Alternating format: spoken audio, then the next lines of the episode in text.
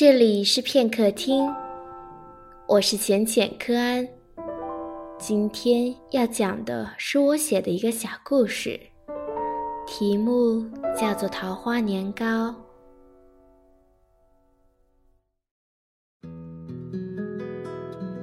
在宁河镇，老姜家做的水磨年糕最水灵。有人说，是因为老姜家门口的那口井。冬暖夏凉，清澈甜纯，风水好极，一直传到了老姜这一辈。水磨年糕做得好，就是最开始米浸泡用的水圣灵的缘故。但更多的人说是因为老姜院子里的那棵桃花树。老姜浸米的时候，常常放在院子里过夜。第二日满盆桃花，所以这桃花早才是关键。就连最后做完了年糕，别家都是印上普通的红点，老姜家的印子却是淡粉色的，应是桃花倒出的汁水。仿效的人很多，可味道总比不上老姜家的。这老姜家的桃花年糕，自然就有了名气。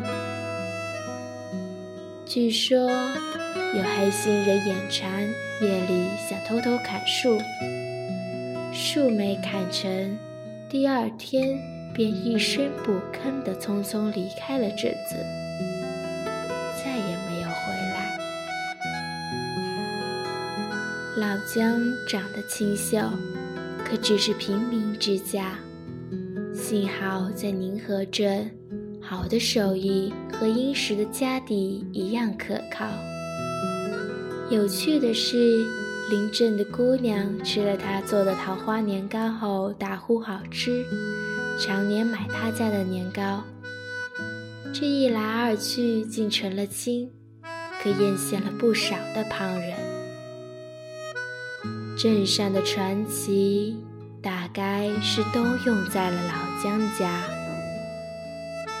亏得老姜是个朴实憨厚的人，镇里的人也直说，是老姜上辈子积的德。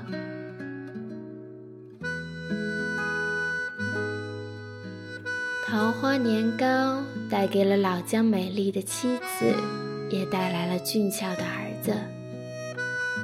江鹿仔出生之前的那个晚上，老姜妻子做了一个奇怪的梦：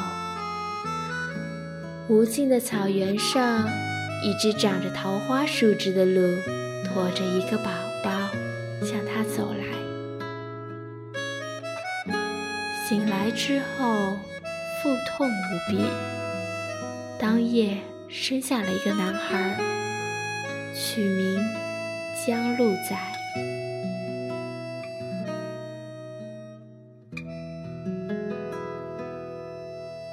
可是，老姜在第二日突然消失不见。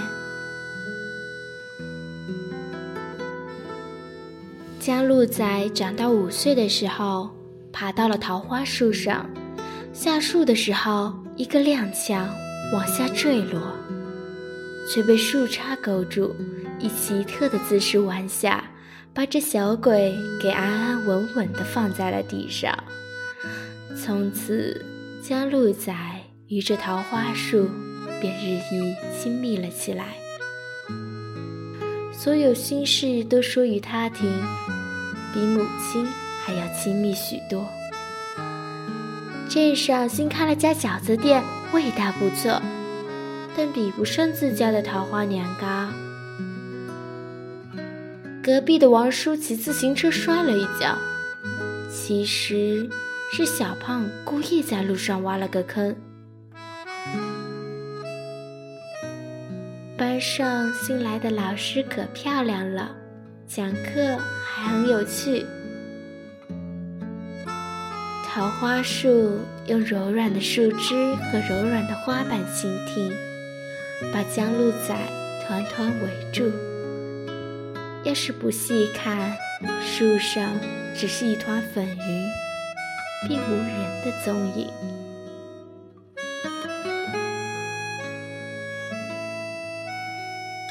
后来，江鹿仔长大了，继承了母亲的遗愿，开了一家年糕店，名字便叫桃花年糕。因为美丽的故事，因为清口的味道，年糕店的生意一直很好。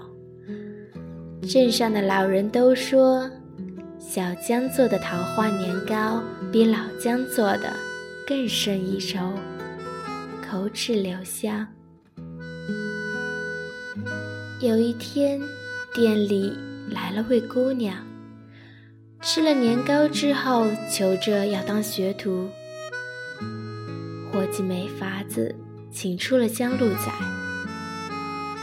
江鹿仔笑笑说：“家父交代了，秘方不外传。”哪知那姑娘眨巴眨巴眼：“那我嫁与你，可好？”伙计看见小江师傅失了神。望着某个方向，眼睛里映着一片桃花色，那里有漫天鲜嫩的桃花瓣。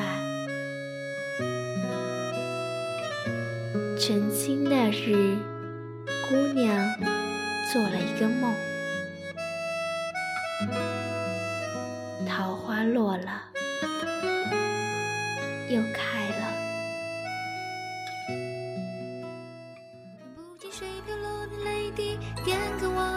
心如此清澈透明，变成印记，想再次赌上我的所有运气。听明白谁的声音为我指引，下一次相遇，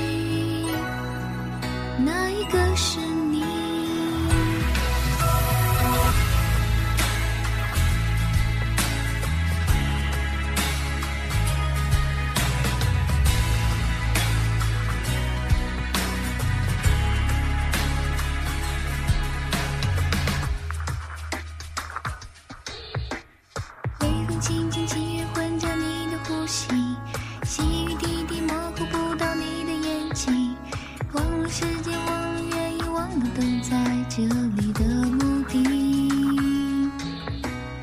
我会嘲笑你说自己没感情，我会撒娇只为了想你开心，没了时间，没了原因，没关系，我身边有。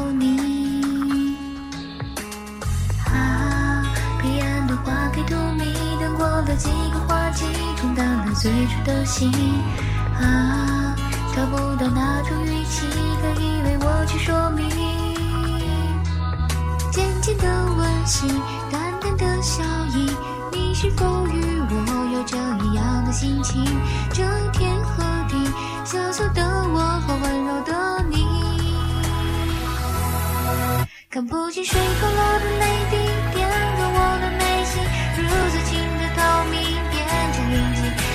次赌上我的所有运气，听明白谁的声音为我指引，落下的吻里最后一滴，忘记了所有的过去，反而出现你的身影。逐渐清晰，睁开眼想回身再一次寻觅，看一眼会不会已来不及？下一次相遇，那一个是你？彼岸的花开荼蘼，等过了几个花季，冲淡了最初的心。啊，找不到那种语气可以为我去说明。浅的温馨，淡淡的笑意，你是否与我有着一样的心情？这天和地，小小的我和温柔的你，最后为我安排的结局话语，让我怎么忍心拆穿你的怀疑？那一声叹息说的那么揪心，为什么你就不曾怀疑？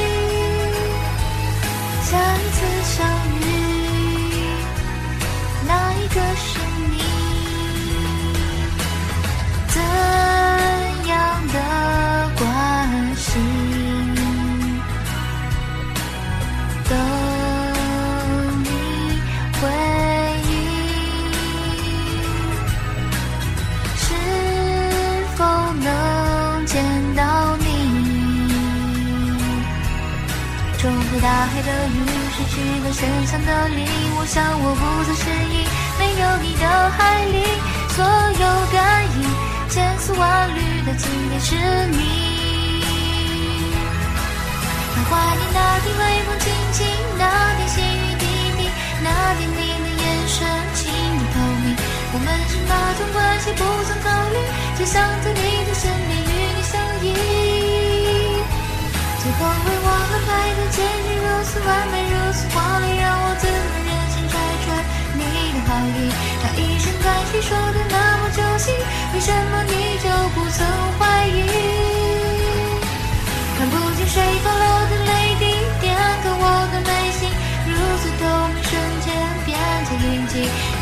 就算我的所有运气，听明白谁的声音为我指引。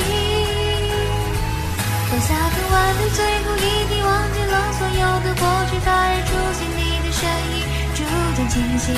睁开眼，想过身再一次寻觅，差一眼会不会已来不及？下一次相遇，那一个是你？下一次相遇，等的是你。